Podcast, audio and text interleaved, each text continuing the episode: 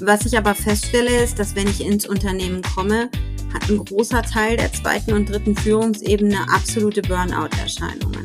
Ja? Und manche sind auch krankgeschrieben oder sind nicht da. Man muss dann mal rausfinden, was hat dazu geführt. In der Regel ist es der enorme Druck, der eben vom Top-Management ungefiltert weitergegeben wird. Und das ist genau das, was ich für total falsch halte. Ja? Weil die Leute sind dann verängstigt, verunsichert, sind einfach, einfach ausgebrannt und dann kann ich von denen auch gar nicht mehr erwarten, dass sie kreativ sind. Genau.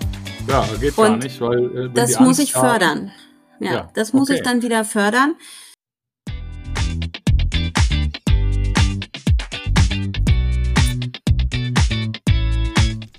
Herzlich willkommen bei Stark im Sturm, dem Podcast für Positive Leadership.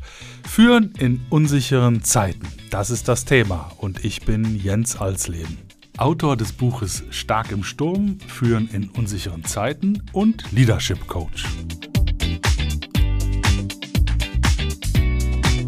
Einer meiner Klienten sagte mal, wir müssen unser Geschäftsmodell praktisch alle fünf Minuten in Frage stellen nur um überhaupt zu überleben. Dieser Wahnsinnsdruck macht uns noch alle fertig. Das stimmt. Aber nicht für alle. Nicht für jene, deren Geschäftsmodell praktisch der Sturm ist. Was machen die, um in schwierigen Fahrwassern erfolgreich zu bleiben und sich auch unter dem alltäglichen Wahnsinnsdruck diese wunderbare Leichtigkeit der Führung zu bewahren? Wäre es nicht toll, das zu wissen? Wäre es nicht toll zu wissen, wie du sturmsicher wirst und bleibst? Das finden wir in diesem Podcast Stark im Sturm heraus. Ja, herzlich willkommen, moin aus Hamburg, der Jens von Stark im Sturm. Ich muss schon wieder in mich reingrinsen, weil leider konntet ihr ja nicht sehen, ähm, welche Gesten und Bewegungen mein Gast gerade gemacht hat, als es äh, hieß, äh, wäre es nicht spannend, das zu wissen. Und da sagte die liebe Britta, zeigte den Daumen nach oben, so nach dem Motto, ja, fände ich auch toll. Hallo, liebe Absolut. Britta Hübner, ich grüße dich. Lieber Jens, vielen Dank für die Einladung.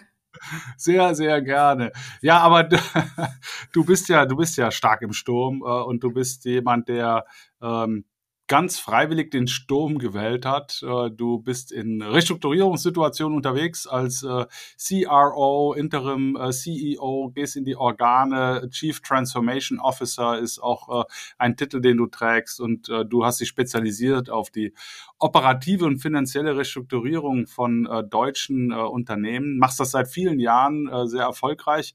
Wir kennen uns ja doch schon eine ganze Menge an Jahren mittlerweile. Und ich freue mich, dass du äh, mal Zeit hast für mich bei deinem äh, schweren, anstrengenden Geschäft, äh, eine Dreiviertelstunde was zum Thema äh, positives Führen in unsicheren Zeiten zu sagen. Super, Bevor ich suche quasi den Unterschlupf im Sturm. Ja? Den, oh, den Unterschlupf im Sturm. Ich habe heute schon äh, mit jemandem gesprochen, bei der flogen gerade die Amazon Prime-Pakete äh, durch die Gegend wegen eines Sturms. du hast jetzt dann den Unterschlupf im Sturm gefunden. Herrlich, wunderbar. Ähm, am besten ist, äh, du erzählst ein bisschen was äh, zu dir. Ähm, äh, da gibt so viel zu erzählen, aber was glaubst du, ähm, hast du Wichtiges an Wegstrecke auch zu erzählen, die dich heute dahin gebracht haben, auch hinsichtlich deiner, deiner Menschenhaltung, deines Menschenbildes und deiner Führungshaltung? Ja, mache ich gern. Also ich versuch's mal. Ähm, nicht alles ist ja für jeden interessant, aber ähm, wie bin ich überhaupt dazu gekommen? Weil das ist eigentlich immer so die Frage, die dann einem alle stellen. Und hast du das geplant? Wolltest du das immer? Äh, nein, das wollte ich natürlich nicht immer und das habe ich überhaupt nicht geplant. Ähm, ich bin dazu eigentlich gekommen total per Zufall. Ähm, ich habe mal angefangen in einem mittelständischen Unternehmen und ähm, das war so der quasi Ausschlag. Also war ich ähm, niedliche Anfang 20 nach dem Studium direkt und ähm, bin in ein Unternehmen gegangen, was äh, eigentlich nur jemanden suchte, ein bisschen für Administration und Controlling und irgendwie für zwei Niederlassungen Bielefeld und Bremen ein bisschen Controlling aufbauen. Da habe ich gedacht, nur das schaffe ich schon. Ne? Und dann wurde diese Unternehmensgruppe recht kurz nach meinem Eintritt verkauft. Und dann kamen da zwei Typen von der Konzernzentrale mit einem schwer niederbayerischen Akzent. Ich habe die kaum verstanden und haben mir irgendwie erklärt, ähm, dass sie jetzt alle Mitarbeiter entlassen in Bielefeld und ich soll dann mal da den Rest abwickeln. Und dann habe ich mir gedacht, gut, dann ist das so, dann mache ich das jetzt, ja. Ähm, ohne überhaupt zu wissen, was auf mich zukommt. Und das war eigentlich so direkt am Anfang meiner Karriere ähm, genau der einschneidende Moment, wo ich natürlich einfach gemacht habe. Und das war ich immer. Ich habe einfach immer irgendwie gemacht, ohne das zu hinterfragen. Es war schon in der Schule so und es war auch im Studium so. Ich habe irgendwie immer alles auf den letzten Drücker und spontan äh, gehandelt. Und wenn man dann aber so einsteigt ins Berufsleben und nicht in dieses klassische, ich mache jetzt mal bei Siemens irgendwie eine klassische Ausbildung und tralala oder Bankausbildung, ähm, dann ist alles andere danach eigentlich, hat man auch den Anspruch, immer diesen äh, Nervenkitzel irgendwie zu haben, ja, weil ja schon der Anfang auch spannend war. Und ähm, so ging das dann einfach auch weiter. Also ich bin dann irgendwie immer in so Unternehmen gelandet am Anfang, die irgendwie besonders waren und die Situationen waren immer irgendwie total schräg. Ja? Ähm, also im nächsten ähm, Job dann ein, ein, Chef, der total tablettensüchtig war und irgendwie äh, völlig neben sich stand und äh, der Aufsichtsrat mir total dankbar war, als ich den gesagt habe, dass er irgendwie die Situation merkwürdig fand und schwupp war der weg. Ähm, also ganz merkwürdig und dann bin ich zu Siemens gegangen weil ich gedacht habe, jetzt muss ich auch mal was Ordentliches machen. Kann ja, ich mal die ganze Zeit hier gucken. doch noch mal zu sehen. Keine Ausbildung, da war ja dann schon ausbildungstechnisch irgendwie fertig, aber ich habe gedacht, jetzt muss ich mal irgendwie noch was Vernünftiges machen. Kann ja nicht so weitergehen, dass ich immer in so merkwürdigen mittelständischen Unternehmen hier weitermache. Und habe dann bei Siemens begonnen und ehe ich mich versah, war ich da in der Kommunikationssparte und musste mich dann irgendwie darum kümmern, ähm, äh, Teile dieser Kommunikationssparte aufzulösen, zu verkaufen etc. Also schon wieder irgendeine merkwürdige Sondersituation und niemand anders wollte das machen. Ich sollte Standorte auflösen und alles so alles so ganz merkwürdige Dinge, die man dann auch, da war ja gerade Ende 20, die man eigentlich mit Ende 20 nicht macht, ne?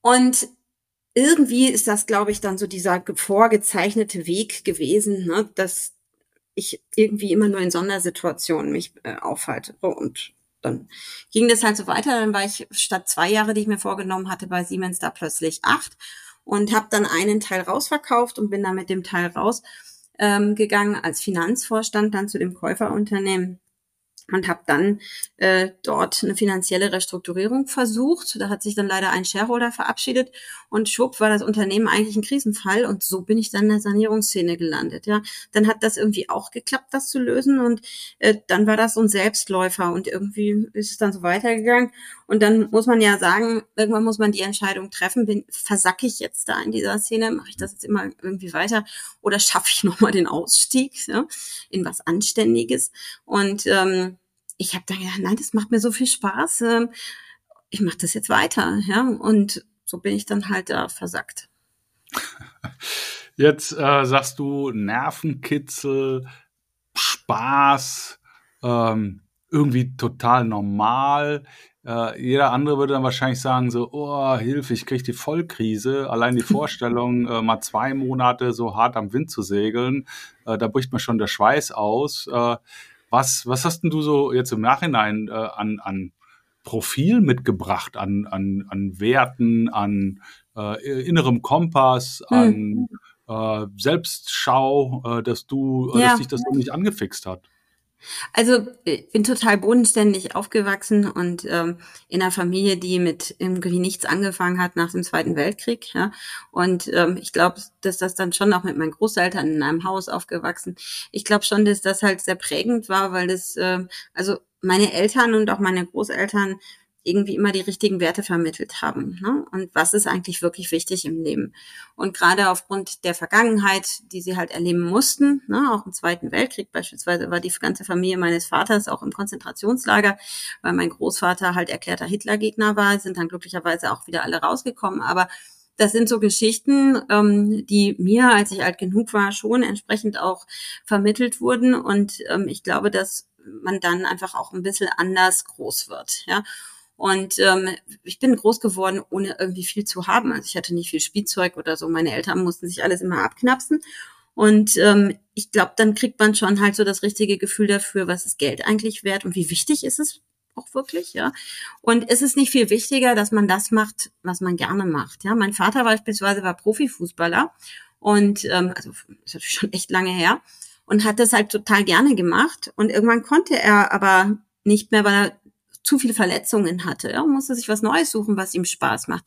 Und das, was mir meine Eltern immer vermittelt haben, ist, du musst im Leben einfach irgendwie versuchen, glücklich zu sein. Ja? Geld ist dafür gar nicht so wichtig. Und wenn du dann glücklich bist und das machst, was dir Spaß macht, dann kommt der Rest von selbst. Ja, es ist vielleicht ein bisschen sehr vereinfacht irgendwie dargestellt, aber dadurch, dass meine Eltern durch echt schwere Zeiten gegangen sind, also sowohl als Kinder, aber auch dann, als sie verheiratet waren und als ich dann da war. Und es war nie einfach für die, ja, ähm, glaube ich, erlebt man so eine Art Grundbrise, Böe vielleicht eh immer schon mit ähm, und natürlich auch den ein oder anderen Sturm logischerweise. Ja, auch mein Vater hat teilweise mal einen Job verloren und brauchte einen neuen und irgendwann, als ich dann so Teenageralter war, da hat er dann tatsächlich endlich mal ähm, Karriere gemacht und da ging es dann langsam aufwärts. Ja, aber ähm, das war halt ein harter Weg dahin.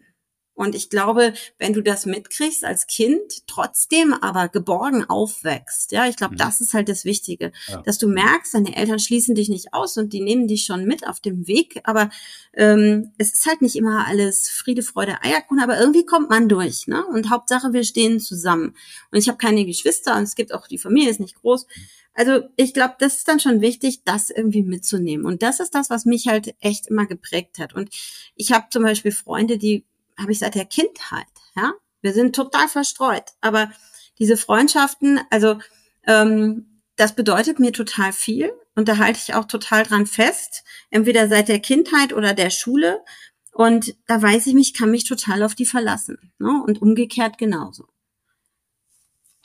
Ja, das, was ich da raushöre, ist ähm, ja ein sag mal, Urvertrauen an den, den Familienkern und äh, an die äh, Unterstützung auch durch äh, deine unmittelbar dir wichtigsten, liebsten Nächsten, ne? äh, ja. die dich dann auch irgendwo hat äh, rausgehen lassen mit einem ja coolen Selbstverständnis. Ne? Ja, das absolut. So, das erinnert mich so ein bisschen, äh, nicht ganz vergleichbar, aber äh, ich bin ja äh, Sohn von einem Berufssoldaten. Äh, meine ja. Mutter und mein Vater sind beides äh, Kriegsflüchtlinge, also auch angefangen mit nix, äh, außer einem sehr klaren Wertegerüst. Und ich bin dann, äh, anders als du, bin ich jetzt nicht erzogen worden nach dem Motto, äh, du musst die Dinge machen, die Spaß machen, sondern äh, Dinge äh, müssen getan werden, äh, weil es ein äh, höheres Gut gibt, nämlich in dem Fall die Verteidigung der freiheitlich-demokratischen Grundrechte, ähm, denen man äh, Spaß und Freude dann vielleicht auch unterordnet. Und ich habe dann angefangen äh, bei der Bundeswehr und habe eben äh, verstanden, Arbeit muss keinen Spaß machen, aber sie muss eben gemacht werden. Äh, und ich ja. habe dann alles, was danach äh, kam, immer daran gemessen, wie ich in Rot bei Nürnberg im Fichtenwald auf dem Boden entlang gerobbt bin, bis mir äh, der Atem stockte und ich nicht mehr wusste, wie ich heiße. Und äh, jede Situation, die da nachkam oder Einzelkämpfer oder so, alles danach war irgendwie easier. Also ich habe dann mhm. immer gesagt, Mensch, ich habe Hauptsache, ich, es ist warm, ich habe was zu essen äh, und mir geht's gut. Ähm, ja, und das hört genau. da auch so ein bisschen raus, dass man ja. relativ äh, auf die Stürme guckt, relativ anders auf die Stürme ja. guckt als andere. Das glaube ich schon. Und ich glaube, dann relativiert sich halt auch nach vielen Jahren Berufserfahrungen einiges, ne? Wenn man in der hm. Lage ist zu reflektieren. Hm. Und ich glaube, das ist so ein ganz wichtiger Punkt. Ähm, ich meine, man begegnet ja ganz vielen Menschen und also ich habe einfach mal so eine These. Ich glaube, dass niemand nachhaltig erfolgreich sein kann und auch glücklich sein kann, ähm, wenn er nicht reflektiert und sich nicht auch selbst in Frage stellt. Ja, ähm, natürlich schießt jeder auch mal übers Ziel hinaus, vergreift sich mal im Ton, macht Fehler, trifft falsche Entscheidungen. Aber das Wichtige ist doch, dass man daraus Erkenntnisse zieht, wie man es dann danach anders macht und dass man auch in der Lage ist, zu Fehlern zu stehen und dass Fehler auch kein Problem sind und dass auch falsche Entscheidungen überhaupt gar kein Problem sind. Ich meine, jeder, der halt so einen Job macht wie ich, ähm, trifft viele Entscheidungen pro Tag und da liegst halt auch mal total daneben, ja. So, aber ich glaube, die Stärke ist dann zu sagen, okay, das war jetzt, da habe ich mich vertan, da habe ich falsch gelegen. Statt linksrum hätte man rechts abbiegen müssen. Ähm, jetzt müssen wir halt alle mir nach in die andere Richtung und nochmal richtig abbiegen, ja. Mm, aber nur dann, wenn du das auch zugeben kannst, anstatt es zu vertuschen, dann folgen dir die Leute auch, ja, weil das ist authentisch. Und ich glaube, authentisch sein ähm, ist für mich somit das Wichtigste. Deshalb habe ich auch immer für mich den Weg gewählt. Ich habe keine Lust, ich meine, egal wer das jetzt hört, ähm, irgendwelchen großen Organisationen anzugehören. Ich habe keine Lust, Cross-Selling auf der Stirn stehen zu haben. Ich möchte nicht abhängig sein von Auftraggebern oder irgendwelchen Menschen, die mir Aufträge vermitteln. Ich will die Sanierung so machen, wie ich das für den speziellen Fall für richtig halte. Und dazu gehören ganz viele Aspekte. Ich muss die Kultur, die Historie des Unternehmens verstehen und ich muss auch zuhören können. Und ich muss jetzt nicht noch 20 Leute mit anschleppen, nur weil die bei mir auf der Payroll stehen. Ja, auf der stehe ich halt nur selber, ähm, plus halt noch meine Assistentin. Ne? Gut, aber äh, ich habe da keine Verpflichtungen und ich möchte die Sanierung so machen, wie ich das in dem speziellen Fall für richtig halte.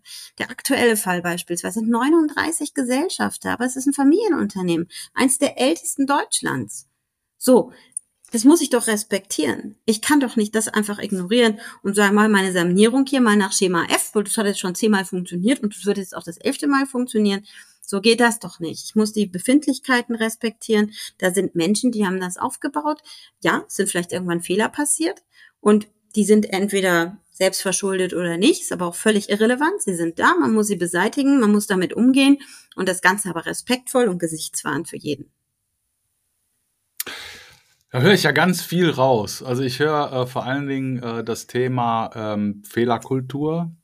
Äh, das muss äh, eine sehr offene sein. Ähm, ich äh, kein Hängen, weil er Fehler gemacht hat, sondern Fehler als Lernquelle nehmen letztendlich und gucken, was mache ich daraus. Das Thema ähm, der biografischen, äh, des biografischen Kontexts, also äh, wo kommt das Unternehmen her, wo kommt die Person her, äh, was sind de äh, dessen Motive, äh, da geht es, äh, kommt das Thema Verstehen, äh, Zuhören, Zeit investieren. Äh, und ähm, jetzt bist du ja, aber du kommst ja, wenn die, Brü äh, die Hütte lichterloh brennt, ne? Und äh, da kann so man jetzt keinen, da kann man ja keinen Architekten äh, anheuern, der dann erstmal die Pläne und die Statik äh, studiert, sondern da braucht man jemanden mit Helm und Axt und sagen, rein jetzt. Ähm, genau. Wie, wie machst du es denn äh, in dieser Situation? Du machst das ja immer wieder, ne? Du bist dann ein Jahr irgendwo, ein halbes, äh, zwei Jahre, keine Ahnung, und immer wieder kommst du rein und musst vom ersten Tag an äh, die Dinge äh, auch äh, zusammenhalten. Äh, wie gehst du denn davor, dass du A, das Vertrauen kriegst, B, äh, deine, äh, das Wissen kriegst um die Situationen, damit du dann C, schnell entscheiden kannst? Also das ist natürlich sehr unterschiedlich und hängt stark von der Ausgangssituation ab. Manchmal gibt es halt schon Sanierungsgutachten, manchmal ist es noch im Entstehen. Aber wie entscheide ich mich denn überhaupt für einen Fall? Ja. Mhm. Ähm, ich entscheide mich für einen Fall, weil ich meinem Bauchgefühl vertraue, dass ich das mit den Menschen, die da sind, irgendwie hinkriege. Ja. Und dafür brauche ich halt ein Gefühl für die. Das kann ich nicht in einer Videokonferenz entwickeln, sondern mhm. das kann ich nur im persönlichen Gespräch entwickeln. So. Also, das ist natürlich immer eine Spontanentscheidung. Klar, da kannst du auch daneben liegen. Natürlich guckst du dir deine Fakten an ja, ähm, was du an Unterlagen vorliegen hast und du guckst dir natürlich die Branche an. Also ich würde jetzt natürlich auch nicht unbedingt in eine Branche gehen, die zum Scheitern verurteilt ist. Also ich stehe jetzt nicht für Abwicklung, ja, sondern die Fälle, die ich übernehme, da bin ich eigentlich immer zutiefst davon überzeugt, dass ich die gedreht kriege und dass ich die nach vorne bewegen kann. Und äh, insofern, das ist immer meine Ausgangssituation. Natürlich kann sich das verändern im Laufe der Zeit, aber es steht und fällt mit den ersten Gesprächen, die ich führe.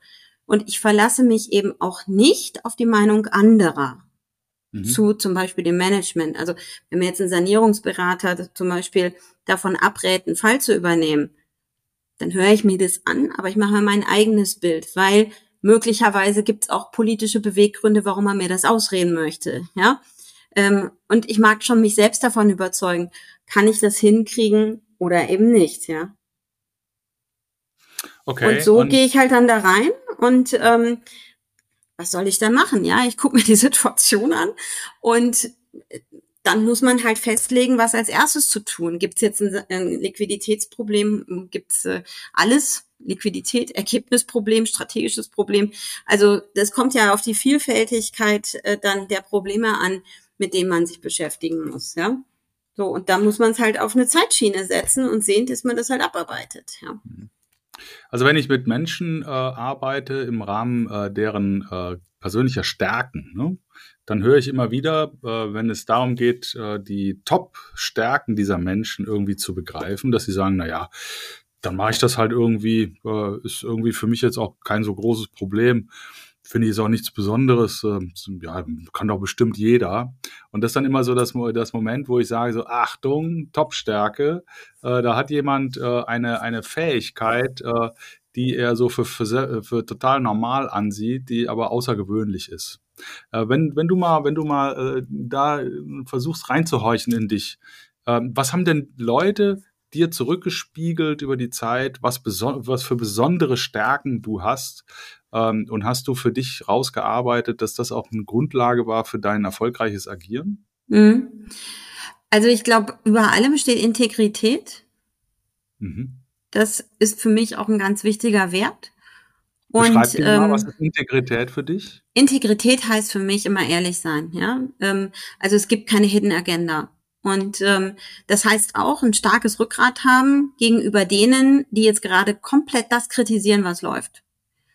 Weil wenn ich die Meinung habe, das ist jetzt richtig so, dann habe ich das ja, dann habe ich diese Meinung nicht ohne Grund. Die bilde ich mir ja nicht, weil ich heute Nacht gut oder schlecht geschlafen habe, sondern weil ich die Situation für mich entsprechend analysiert habe. So, und dann bilde ich mir eine Meinung und dann bin ich zutiefst davon überzeugt, dass diese Meinung richtig ist und die vertrete ich in alle Richtungen. Bis ich andere Erkenntnisse vielleicht bekomme, dass man irgendwo wieder abbiegen muss. Ja. Insofern ist das für mich Integrität, zu dem zu stehen, was man vertret, vertreten kann und vertreten möchte und das in alle Richtungen zu vertreten und nicht dem einen das zu erzählen und dem anderen was anderes. Ja? Mhm. Das ist mhm. für mich Integrität. Für mich ist auch ganz klar, dass jeder von mir, auch wenn es unangenehm ist, immer eine total ehrliche Meinung bekommt. Jeder. Egal, ob das Finanzierungspartner sind, ob das meine Managementkollegen sind, ob das Mitarbeiterinnen oder Mitarbeiter sind. Völlig egal. Wenn mich jemand nach meiner Meinung fragt, kriegt er sie. Natürlich ich sag mal, immer ein bisschen zielgruppenspezifisch aufbereitet. Du kannst dem einen sehr deutliche Worte gegenüber wählen, während du dem anderen gegenüber die gleiche Botschaft irgendwie anders verpacken musst. Ja, also ich finde, das Fingerspitzengefühl muss man schon haben, wie man mit wem umgeht. Mit einem 80-jährigen Gesellschafter muss ich sicherlich ein bisschen anders reden ähm, als mit einem 40-jährigen Managementkollegen. Ja. ja. Und ich glaube, das sind so die beiden Kernthemen. Ehrlichkeit, ja, und Integrität und natürlich logischerweise gepaart mit einem Fachwissen. Also ich habe mir alles hart selbst erarbeitet. Ich habe selbst im Controlling gearbeitet. Ich weiß selbst, wie man Excel-Dateien zusammenfrickelt. Ich kann mich immer noch in SAP bewegen. Ähm, ich kenne mich, wenn mir einer das zeigt, relativ schnell in jeglicher IT-Landschaft aus. Ich bin mir nicht zu schade dafür, mich da auch durchzuwühlen und mich durchzuklicken durch die Informationen. Und ich glaube, das ist schon auch diese Bodenhaftung, ne, die ich vielleicht vorhin versucht habe, irgendwie ein bisschen rüberzubringen, wie ich sie auch aus der Kindheit mitbekommen habe, dass man die auch mitnimmt und nicht irgendwie aus so einer Vogelperspektive herab äh, versucht, den Eindruck zu vermitteln, dass man irgendwie jetzt schon die Weisheit mit Löffeln gefressen hat und alle sollen mal irgendwie glauben, was man erzählt, sondern dass man es auch untermauern kann durch echtes Wissen. Hm. Und es spielt ja immer eine ganz zentrale Rolle, dass du in der Lage bist, äh, die Leute mitzunehmen. Ne?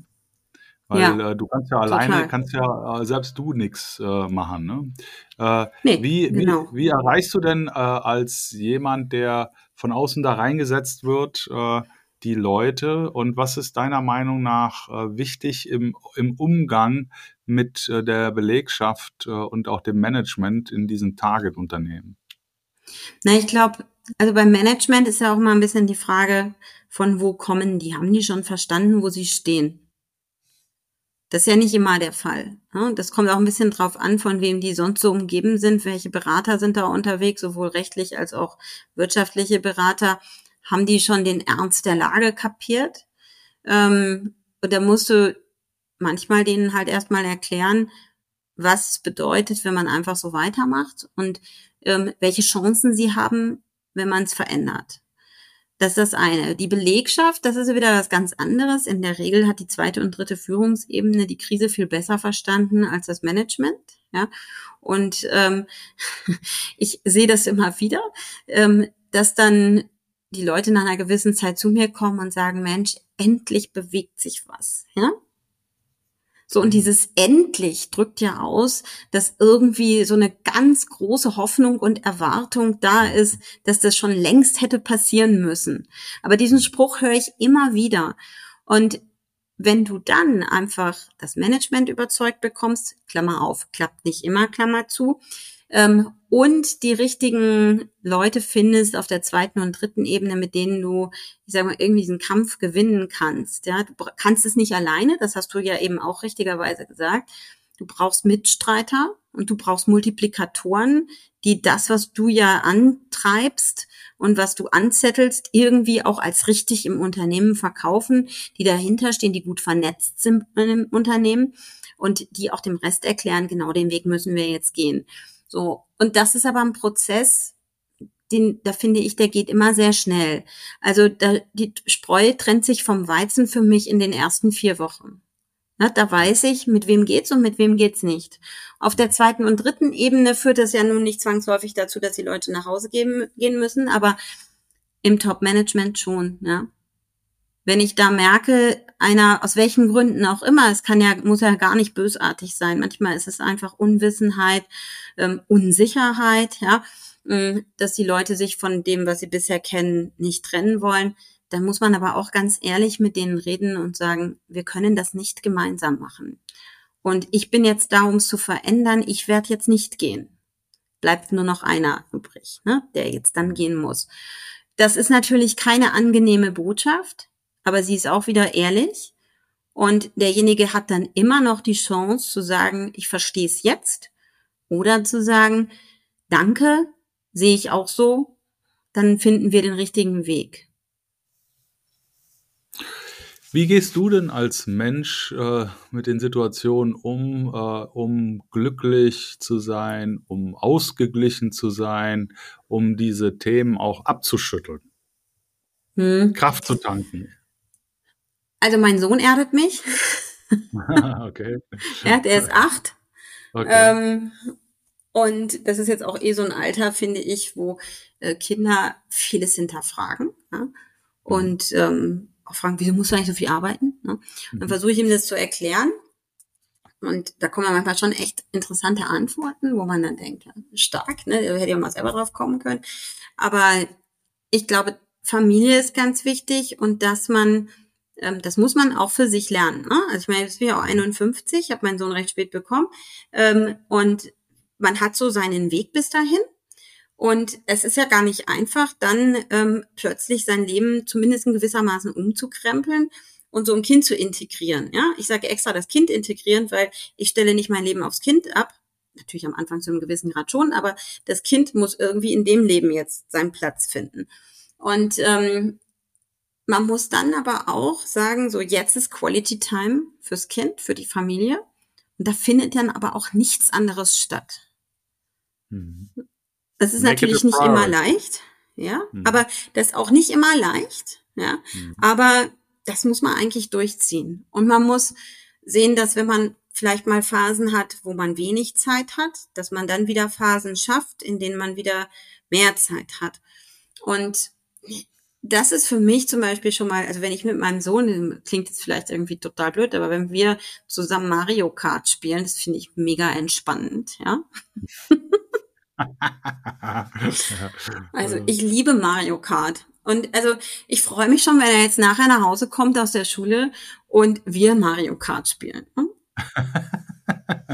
so, gut. aber ja, dann Mario natürlich Kart. auch nach draußen gehen und auch mal wegfahren, irgendwie äh, einfach ein Tapetenwechsel, nicht, dass man mal was anderes sieht. Und wenn es mal nur für ein langes Wochenende ist, dass man irgendwo hinfährt und mal was anderes sieht und zusammen Zeit verbringt, ja, um dann zu sagen, so, jetzt kann ich auch die nächste Woche gerne nochmal um die Welt fliegen, egal. Aber jetzt ist das wieder das Auftanken. Ja. Mhm. Ich habe äh, mit ähm, diversen äh, Männern, in Anführungszeichen, äh, alte weiße Männer, ja auch in meinen Workshops immer wieder die Erfahrung gemacht, dass äh, vielleicht den Männern das äh, noch ein bisschen schwerer fällt als äh, den Frauen, äh, dieses Thema äh, Selbstfürsorge. Ne? Also ich sehe sehr viele, die äh, das Thema sich äh, selber Zeit nehmen, sich um sich kümmern, ähm, richtig lernen müssen. Ne? Mhm. Ähm, wie nimmst du denn jetzt in deinem Umfeld die Leute wahr, also diese äh, Hochleistungssportler im, im Alltag äh, in diesen Situationen? Ist, ist denen klar, wie wichtig dieses Energietanken ist? Achten die Menschen um dich herum auch auf sich oder äh, siehst du da eher, dass die Leute bis zur kompletten ähm, Verausgabung da versuchen, das Schiff zu retten? Also unterschiedlich. Also These, ich beanspruche für mich, dass ich zwar natürlich praktisch bis zum Umfallen leiste und arbeite, mir ist aber wichtig, dass die Leute, die für mich arbeiten, eben genau das nicht tun. Ja, weil ich eigentlich möchte, dass die ähm, ja die Kraft haben zu arbeiten. Ich erwarte von denen nicht das Gleiche wie von mir selber. Das wäre auch falsch, weil ich entscheide das ja für mich selber, dass ich diesen Job mache. Und die Menschen sind im Unternehmen in der Regel angestellt. Ähm, und ich kann von denen einfach nicht das Gleiche erwarten. Ja? Ähm, was ich aber feststelle, ist, dass wenn ich ins Unternehmen komme, hat ein großer Teil der zweiten und dritten Führungsebene absolute Burnout-Erscheinungen. Ja? Mhm. Und manche sind auch krankgeschrieben oder sind nicht da. Man muss dann mal rausfinden, was hat dazu geführt. In der Regel ist es der enorme Druck, der eben mhm. vom Top-Management mhm. ungefiltert weitergegeben wird. Und das ist genau das, was ich für total falsch halte, ja, mhm. weil die Leute sind dann verängstigt, verunsichert, sind einfach, einfach ausgebrannt und dann kann ich von denen auch gar nicht mehr erwarten, dass sie kreativ sind. Genau.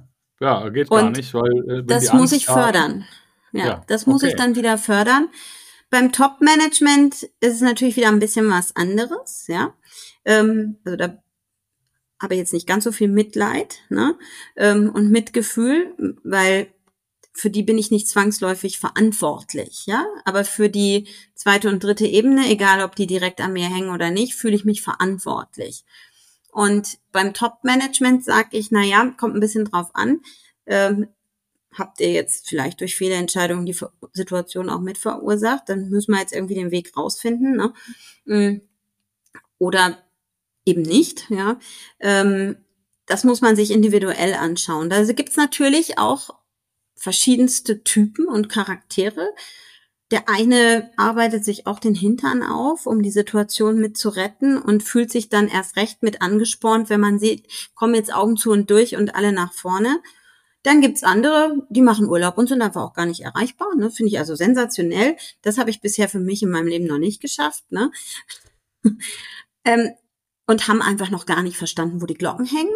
Ne? Mhm. Ähm, da gibt's einfach die unterschiedlichsten ähm, Persönlichkeiten, Einstellungen ähm, und ich glaube, das muss man sehr individuell dann sehen. Ja, aber ganz wichtig ist für mich, dass die zweite und dritte Ebene sich eben nicht weiter verbrennt. Ja. Mhm. Jetzt äh, heißt immer so schön, ähm, der Mensch kann ja nicht motiviert werden, er kann sich nur selber motivieren, ne, so aus sich heraus. Äh, und ähm, wie kriegst du denn Leute in so einer Situation dazu, aus sich heraus motiviert äh, an äh, diesem Ziel zu arbeiten, das Schiff äh, aus dem Dreck zu ziehen? Ich glaube, man muss ihn erst. Ich hm? glaube, das Wichtigste ist, dass du denen erstmal erklärst, was das Ziel ist mhm. und wo wir alle gemeinsam hinsteuern müssen. Ne? Und weil ohne das transparent zu machen, wie willst du denn dann, ich meine, kann ja mal immer sein, ähm, der ein oder andere verfährt sich unterwegs, ja, und ähm, wenn er das Ziel nicht kennt, dann kann er leider auch nicht ankommen. Und viele, glaube ich, auch Manager erklären ihren Leuten nicht, worum es eigentlich geht, sondern sie sagen einfach, du musst jetzt das und das machen, ohne den Kontext zu erklären. So ist natürlich viel aufwendiger, das alles zu erklären und sich der Diskussion zu stellen, als wenn man einfach Vorgaben macht, ja. Ähm, aber ich persönlich glaube, dass das der einzige Weg ist, um die Leute mitzunehmen und auch dann vorzuleben, wie jetzt dieser Veränderungsprozess geht. Wenn du das nicht vorlebst, ne, ich meine, alter Spruch, ne, kannst nicht irgendwie äh, Wasser predigen und Wein trinken. Ähm, wenn du das nicht vorlebst, wie sollen die denn dann äh, motiv sich motivieren mitzumachen? Ne? Das ist ja ausgeschlossen. So, also ich glaube, das ist eine Kombination verschiedenster Faktoren, hm, aber auch da wieder einfach Gradlinigkeit, vorweggehen, erklären, warum und dann den Leuten auch die Fragen beantworten, die sie haben. Ja? Ich glaube, das ist auch ähm, universell. Ne? Ich meine, äh, egal also es geht ja immer um diese, diese Generationendiskussion auch, ist ja jetzt die Gen Y, Z anders oder so. Aber das, was du sagst, das glaube ich, hat doch äh, eigentlich so, so ein Dauerrecht, ne? Also äh, das glaube ich auch. Klarheit, Ehrlichkeit, ja. äh, das kommt doch eigentlich generationenübergreifend an. Oder hast du in den letzten zehn Jahren Unterschiede gemerkt, äh, je nachdem äh, junge oder mittlere, mittelalterliche Leute, erreicht man die anders? Nein, würde nee, also ne? Ich denke, dass das etwas ist, was eigentlich generationenunabhängig sein kann, ja, und sein sollte. Mhm. Es klingt so, äh, so total selbstverständlich. Was meinst du denn, äh, hält äh, die Leute davon ab, das zu tun? Naja, Integer, natürlich. Ehrlich. Ja, ja, aber schau, ich glaube, nicht jeder ist konfliktfähig, ja. Und ähm, eine Diskussion und auch das Erklären von Veränderungen erfordert ja immer eine Diskussion und vielleicht auch einen gewissen Konflikt, sich auch mit der eigenen Meinung auseinanderzusetzen. Ja. Das hat auch nicht jeder gelernt, ne? Und nee. ähm, insofern ist es, glaube ich, ist das ein großer Punkt, dass das die Leute davon abhält, weil sie einfach Angst vor der Diskussion haben. Ne? Mhm.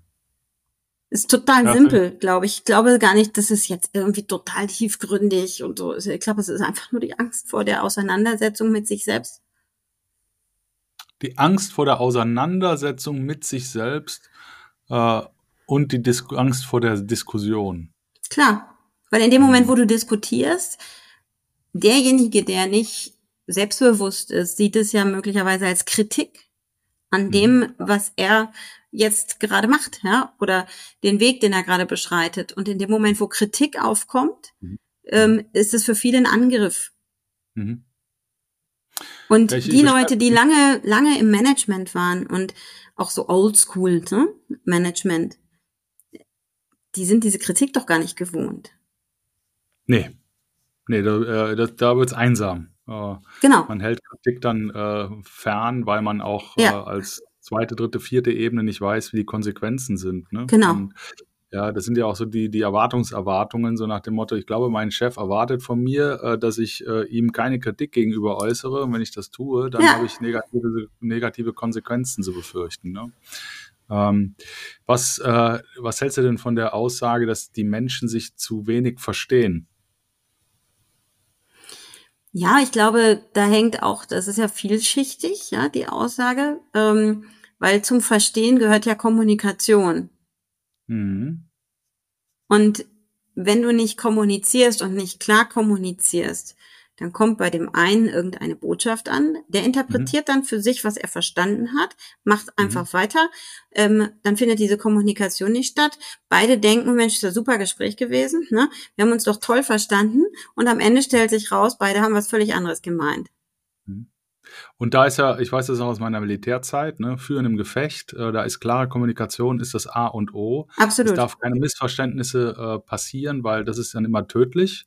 Äh, wie äh, stellst du denn sicher, dass äh, die Kommunikation äh, so aussieht, wie sie aussehen muss? Dass jeder versteht, was er verstehen muss? Na, ich frage natürlich, was die Leute verstanden haben. Okay. Also ja, du, du also, gehst hin und sagst, okay, ich habe jetzt Folgendes gesagt, was haben Sie verstanden? Ja. Okay. Genau. Ja, hört sich ja eigentlich ganz einfach an.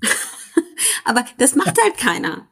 Das macht halt keiner, genau. Ja? Bei der, bei ich meine, ich glaube, der, der, also ich sag mal in Anführungsstrichen, der Erfolg dessen, was ich bis jetzt geschafft habe in den Fällen, ist, dass ich genau einfach alles hinterfrage, auch ob ich was richtig verstanden habe, ja? Mhm, mh, mh. Also ich stelle unendlich viele Fragen. Mhm. Okay.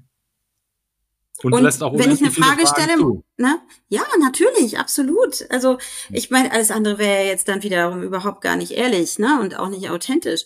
Ähm, aber ich frage, bis ich verstanden habe, ne? Und ich frage umgekehrt, bis ich den Eindruck habe, der andere hat's verstanden. Mhm. Mhm. Ja, es ist, äh, es ist äh, schon immer wieder erschütternd zu sehen, wie äh, viel von diesen Selbstverständlichkeiten gar nicht stattfinden. Ja. Also wie wenig äh, klare Kommunikation zwischen verschiedenen Hierarchiestufen mhm. äh, da ist, die ganze, die ganze Politik, die genau. äh, diese heimlichen Spielregeln, ja. die Hidden Agendas, äh, da ist so viel Ineffizienz äh, in dem System und wenn das System dann äh, schwankt, äh, das Einzige, was da stabil ist, ist die Ineffizienz. Ne? genau. Ja, es ist, äh, es ist wirklich grotesk, ähm, weil äh, nochmal, ich habe da vielleicht auch äh, eine sehr einfache Prägung. Ne? Beim Militär gibt es das alles nicht. Vielleicht hängt es auch damit zusammen, dass wir Jahrtausende lang äh, rausgefunden haben, wie es ist, äh, in Gefahr ähm, miteinander äh, ich sag mal, siegreich äh, äh, zu, zu sein. Ne? Und diese, die Art und Weise, wie wir miteinander umgehen, äh, auch äh, dieses Thema wirklich zu verstehen, also zum Beispiel Delegation ist für mich ein ganz, ganz mhm. äh, wichtiges Element.